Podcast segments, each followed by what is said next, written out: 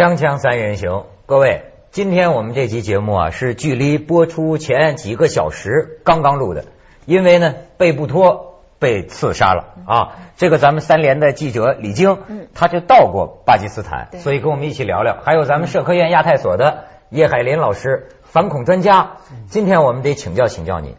我知道这个消息，昨天晚上我的制片人给我发信息说贝布托被刺了。我开始以为是手机那个段子，我说那编段子也编一个不编陈水扁被刺，怎么编一巴基斯坦的，挺生僻的。后来就是真的，就在相当于北京时间昨天晚上九点十六分，九点十六分。死的是吧？距离现在差不多就二二十四个小时，刚一天。多一点儿，那大部分人的感觉跟你一样，一开始都是震惊啊，都很震惊，因为这个暗杀好像离我们这种文明社会啊、现代生活好像已经已经很久远了。突然有这样一个人，突然就是而且是贝布托这样，对，若格式。对，我记得上一次就是说好像是什么拉宾啊，什么呃拉甘地，好像是在好久之前的事情了啊啊，所以很震惊。在南亚，就说可以说在南亚的一些国家里吧。他们跟我们并不处在同一个时钟的这个坐标上。没错，我现在通过这个事儿啊，我对这点体会特别深。要不他们原来说说原来佛教里边讲什么六道轮回，我说那玩意儿不用等死了才知道。你现在这个世界上，你看，就有人活在地狱里，有人活在天堂里，这都有啊。你像我这这，然后今天你看电视台从早到晚就播那个贝布托最后那个画面，哎，咱们可以来看一下。我就觉得啊，你像他，哎呦，他就是。这还有一点就走到那个车了嘛，这是他最后留下的那一点画面。你说在那个时候，这个人呐，就是我觉得你这个最后还不用不准确。我觉得我今天看最后应该是在一个敞篷车里面，对他实际上已经上车，对，已经上车，他把脑袋露出来，所以你那个最后还不是最后。旁边接近。对，我说那个那个录像啊，你说这个人真是哪知道往下。对，就就死一秒钟以后，一秒钟以后，地。我当时看，我看到最耸动的一个标题就是冲锋枪就抵着身子开的枪，因为就那么近的距离，什么有说是颈部中弹、胸部中弹，还有人说头部。呃，现在现在这个公布出来就是颈部和胸部各中一发子弹，而且枪手只打了两枪，就打了两枪，那就是一下击中要害。典型的定点清除的这种手法，就是而且是上了双保险的，在。射击以后再引爆炸弹，这样就使得周围的这个警卫和救护人员来不及去救治。那您的意思说很专业了？对，这是一个反恐专家很赞赏。就是说，在这个 在这个恐怖袭击或者说做这种就是暗杀行动中，这是一种非常典型的手法。嗯。而这个手法它本身要求的难度并不高，它不像以色列定点清除这个哈马斯领导人雅辛，也不或者说这个暗杀阿拉法特这样用用导弹。这个很安全，但是难度很高，因为它需要技术装备，或者呢放置遥控式汽车炸弹，这这也需要设备，需要资金。但这个它只需要一个人很坚定，他很勇敢，是在他的标准看来很勇敢。一个人吗？一个人。现在公布我们还看到是两个人拿着 AK 四十七。如果是两个人的话，这。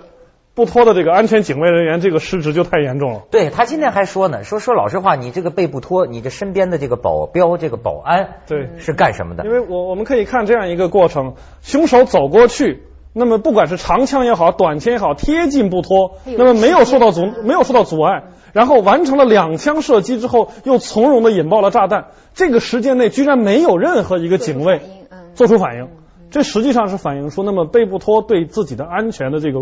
措施实际上，人民党做的是非常不充分的。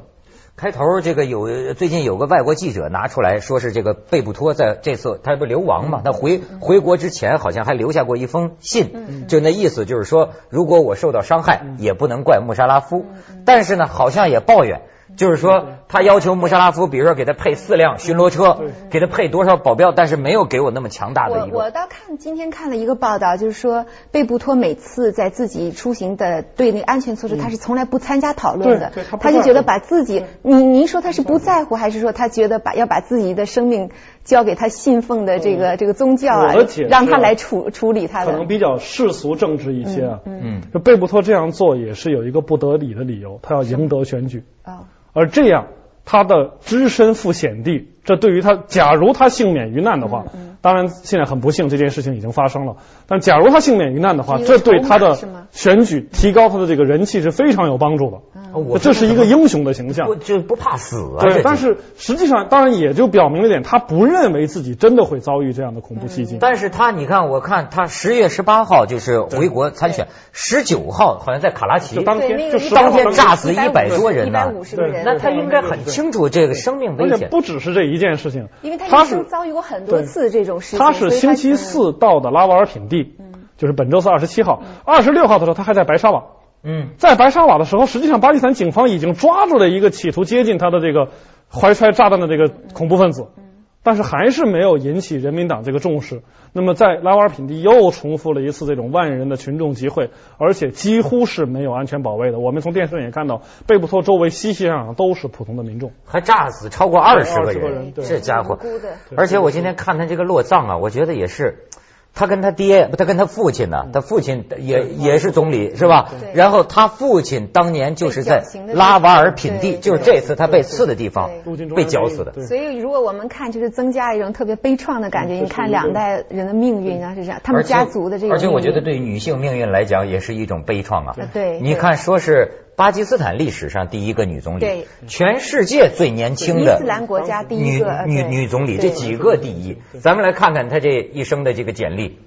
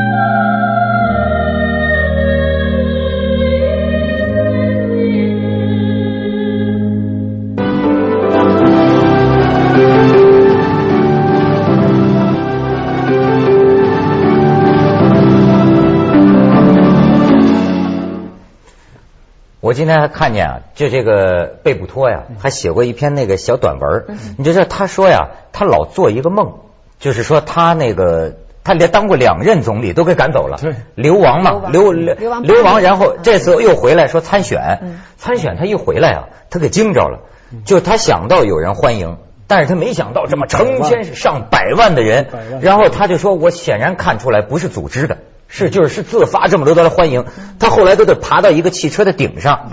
这时候他说呀，我小女孩的时候就经常做一个梦，就是说爬云梯，就通天的那个梯呀，哎呀爬，越往高处爬就越危险，越危险，但是就越兴奋。他说当时就那么多人，百万人欢迎我的时候，我就又感觉到想起那个梦。哎呀，我觉得现在在看他写下的这个话呀，挺悲凉的，是你真是爬爬掉下来了。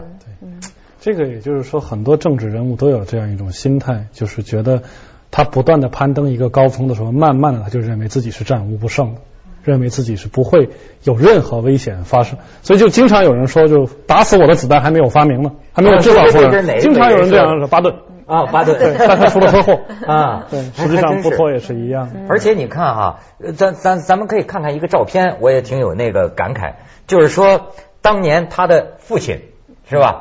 呃，和那个那个那个那个呃小女孩穿深衣服小女孩就是贝布托，那个是当时印度的那个女女总理英迪拉甘地。英迪拉甘地，你说这三个人全都死于非命。对，我就觉得你说南亚这个政治里头哈，这种这种很凶险啊。而且说这个这个家族，就他这个家族，他爸爸给绞死，对，他自己光坐牢就坐过很长时间，包括他两个弟弟。也是给暗杀，他有一个弟弟在法国给毒死的，他毒杀。你说包括印度的这个这个甘地这个家族，尼赫鲁家族啊，尼赫鲁家族，甘地的大儿子拉甘地也是一样。李晶，你作为女性，你有什么感触啊？哎，我我就是刚才是说是第一个感觉是震惊，第二个感觉我觉得就是痛惜。就特别是我我们知道，就是在伊斯兰国家，你知道出来这样一位女性，她作为她被很多人为什么她有这么大的魅力？我觉得跟她所处的这种环境，她的背景是有关系的。那她的背景就是在伊斯兰国家出来这样一个女性，我们都知道伊斯兰国家这女性的地位啊，这个是是一般是从属的。但是她以她的这种，当然她有她的特殊的家世的背景，但是我觉得，比如她在国外的学习的这种西方的经历，再加上她自身的牛津大学、哈佛大学。对，所以她我觉得她在东西方都有一种标志性的意义，就是这种女性的这种形象。所以当我知道她这样这样一个结局的时候，我真的作为女性特别惋惜。但另外我又觉得她身上还有一些矛盾的地方，我自己感觉我不知道说的对不对。你看，一方面她是这种西方的色彩很浓，但另一方面你看她的婚姻。我觉得有很哎，对，有很浓的又是伊斯兰色彩。她流亡几年，其实都是跟她的丈夫有很很大的关系，因为丈夫说对百分之十先生，就是她拿什么工程都要拿百分之十的回扣。就是当那个政府投资部长期间，后来你知道吗？还升级了，叫百分之三十先生。但但是她对她的丈夫深信不疑，是吧？从来没有怀疑过。所有的她先生的罪名都是别人诬陷的。对。当然，这个他是不是心里真的这么认为？我们这个话题可以放在一边，就是他他可能只是在公开上这样说，但他一直对他的先生始终不渝。对。但是即使是在这一次他回国以后，他先生起了很多作用，也不是全然积极的。菲布托的婚姻。对贝布托的个人的政治生命影响非常大，而且主要是负面的影响。所以你看，我说我最近我在研究一个课题，就是男怕入错行啊，女怕嫁错郎。我觉得真是女的，女的就怕嫁错郎。你看他自己说，他父亲绞刑当时临行前一天晚上就跟他说，你要终生不嫁，对，你要就像我像男人一样去战斗。然后呢，结果他嫁了人。但是你看哈，他这么一个其实很西化思想的人，但是他这个婚姻呢，是结婚前五天才见到这个新郎的面。这个新郎是俾鲁之省的一个大部族首领的大地主的大地主的孩子，实际上是个来自非常保守、文化上非常落后的这么一个在巴基斯坦这样一个阶层。因为俾路支是巴基斯坦可以说宗教情绪最强烈、社会生活最保守的这么一个。一个族群，结果他恰恰就嫁了这么一位。我去过巴基斯坦，我对他这个男女地位的这种落差呀，感受特别明显。比如说，像我们在平时呃，我们坐在一起聊天，这都是很正常的啊。嗯。我我记得我去巴基斯坦去那个伊斯兰堡去银行换钱的时候，看到一个沙发，那我很很无意的我就坐下来，旁边那个男的立即就像弹簧一样弹起来，转身就走。我还很奇怪，我说我怎么得罪他了？后来说男女的非夫妻的男女不能坐在一起工作，不能同坐。包括我后来去机场候机，我也是很自然。那就跑到一个沙发上去坐，结果把前后左右的男人几乎都给赶走了，因为他不能跟我坐在一起的。《古兰经》里面这个是重罪。哦，是犯罪了，这是有男旅客一块在机场坐着是重罪。对，非 是严格的是怎么说的，叶老师？就是说是这样的，就是说你呃，作为任何一个一个女人啊，是无权单独跟任何其不是她丈夫的男人在一起的。嗯。但是你说他又受到那样的拥戴，我老觉得在南亚又或者是穆斯林的一些国家呀，这个女性政治家她比西方那个希拉里他们啊有格外的一种不容易。对，你像有时候我看那个昂山素姬啊，我看她那脸那就她这个长相就是坚韧，对，信念。对，就代表那种受难者的形象，哎，真是烈士的形象。这个很容易解释这个问题，就是为什么在南亚会有这种独特的女性政治形象。其实这并不证明南亚的妇女地位高，这证明了南亚的民主制度的不完善。就是说，它的制度表现为家族政治。是的，嗯。所以这个家族，而我们注意到，所有的南亚的女性政治家，她们都有一个几乎的共同的经历，就是要么他们的先生，要么他们的父亲。是死于非难呃非命的，让他们继承这个政治遗产。而这个家族说是为什么会有女性政治家呢？是因为这个政治家族的男丁不兴旺。为什么男丁不兴旺呢？是因为男丁都被人除掉了。所以他是这样的一个 这个女性不得不对他不得不扛起这样一个旗帜。那么这里面干得好的几个人就非常明显，一个是贝布托，一个是英甘地，而这两个人都是当年尼赫鲁和这个阿里布托精心培养的接班人。从他们很小的时候，阿里布托就注意培养这个。这个贝布托，当然这有一个原因，一个是长女，一个是他确实聪慧过人，还有一个阿里布托本人就是一个神童，他二十八岁就当了政府部长，二十八岁当部长。就当了政府部长，而且在在当时的阿尤布汗政府中就很快的升到了这个他就能够带领阿巴基斯坦的一个官方代表团参加国际会议，没有任何问题，这是一个奇才。但是最后相信这些，但是最后你看绞死他的时候，对方给他的罪名是什么呢？谋杀政治对手。嗯，这个罪名呢不能说不存在，因为在他。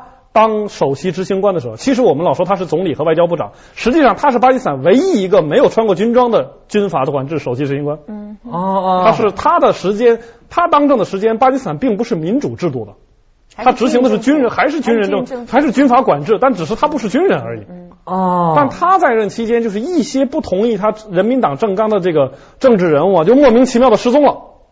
那么当最后齐亚哈克政权上台之后。就把这个作为处死他的一个重要的原因，就是在他的期间发生了一些政治谋杀。所以啊，你说这种，我觉得你就讲这个死于非命。我为什么老觉得这世界上咱们生活在不同的这个情况下？你像那天有两个台湾嘉宾就在讲。说是陈水扁要大选要出什么招？他们说刺杀马英九，刺杀谢长廷。我听着很吃惊，因为在咱们受的教育里哈，中国人最近的谋杀是那个李公朴、闻一多嘛。就是说这么多年见过文革的时候搞阳搞阳谋整整人。你说这种，我说陈水扁他哪怕做假做个假刺杀这个，我觉得这招就是够够可以了。难道说现在就真能说为了这事儿？要人的命就自杀，也也跟一个因素有关吧，就是一个成熟的政治制度、稳定的政治制度的话，有有稳定的政党轮替，那么有正常的这个政治人物的人人事交换，暗杀是个没有用的手段。那我们试想一下，即使有人刺杀了小布什，美国的伊拉克战争会不会就不打了？他的政策是不会改变的。但在南亚国家，特别是在巴基斯坦，你除掉了贝布托，人民党就垮了。人民党在想翻身。就说在能够成为这个反对派的第一大党就非常非常困难，因为在人民党内部没有一个人能取代贝布托，除掉一个人就意味着击垮了一派政治力量，这个诱惑是非常大的，因为成本非常低啊，找一个不怕死的心理素质好的恐怖分子，他一人一枪。你的所有的支持者都不成，所以现在这个贝布托一死之后，这个像您这样的专家都忙于写各种专栏，在分析这个局势要怎么走，是吧？您现在看看不明朗，包括今天跟我们特别相关的，就股市要跌了，油价要涨了，这也跟我们相关了。我们会觉得这个恐怖事件离我们很近。甚至还有人说说巴基斯坦好像是唯一拥有核武器的穆斯林国家，穆斯林国家，这个是没错的。我天哪！你说这这，你哎，他判断贝布托被刺。确实对巴基斯坦这个形势啊，对有特别特别大，而且是长期的影响。这意味着巴基斯坦用合法的手段来建立一套稳定的政治制度的努力，那么到两千零七年，也就是他建国六十年以后，还是没有成功。嗯，所以还是得靠制度啊。你太靠个人，没准你害了这个人，是吧？咱们去下广告，锵锵三人行广告之后见。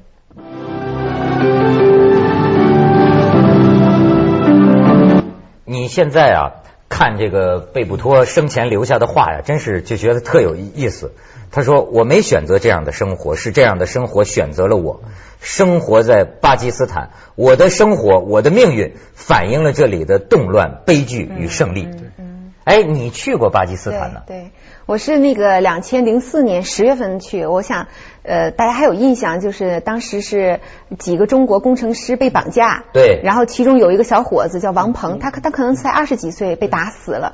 我们是去采访这个事情，但是在去巴基斯坦刚到巴基斯坦路上就知道他已经死了，所以也是当时挺悲痛的。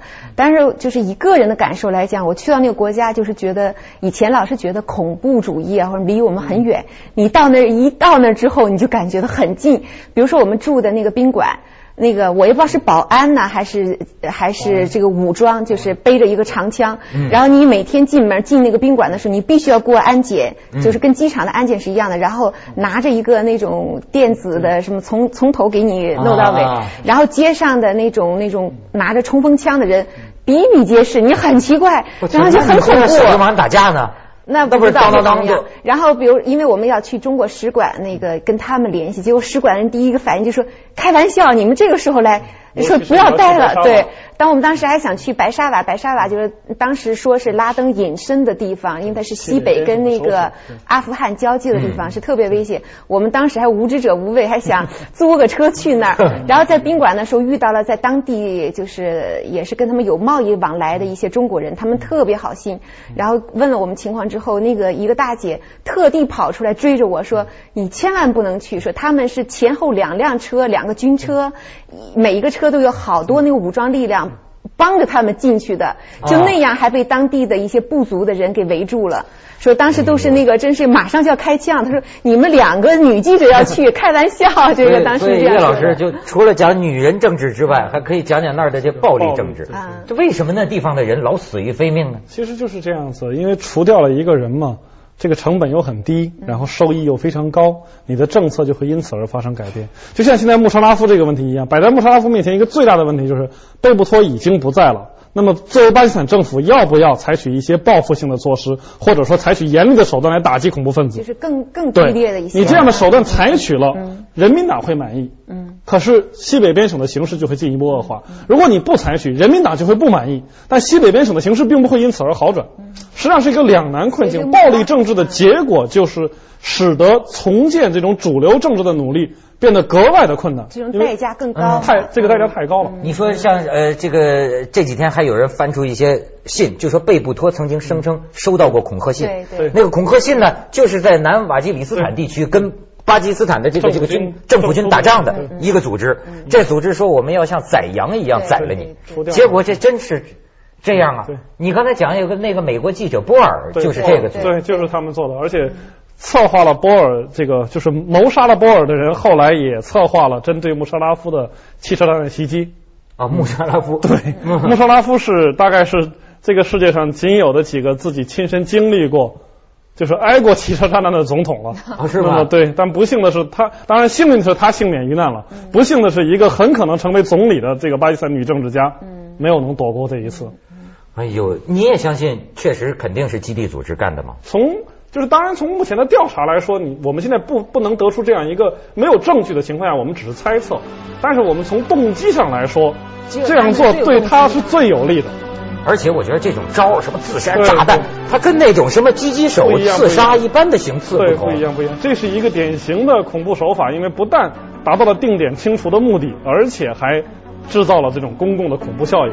对于基地组织来说，除掉贝布托，当然从政治上说，他有他的政见，有意识意识形态的问题。还有一个就是，这一票干完了以后，基地组织的本钱，在他的这个势力范围内的本钱就一下子增加起来。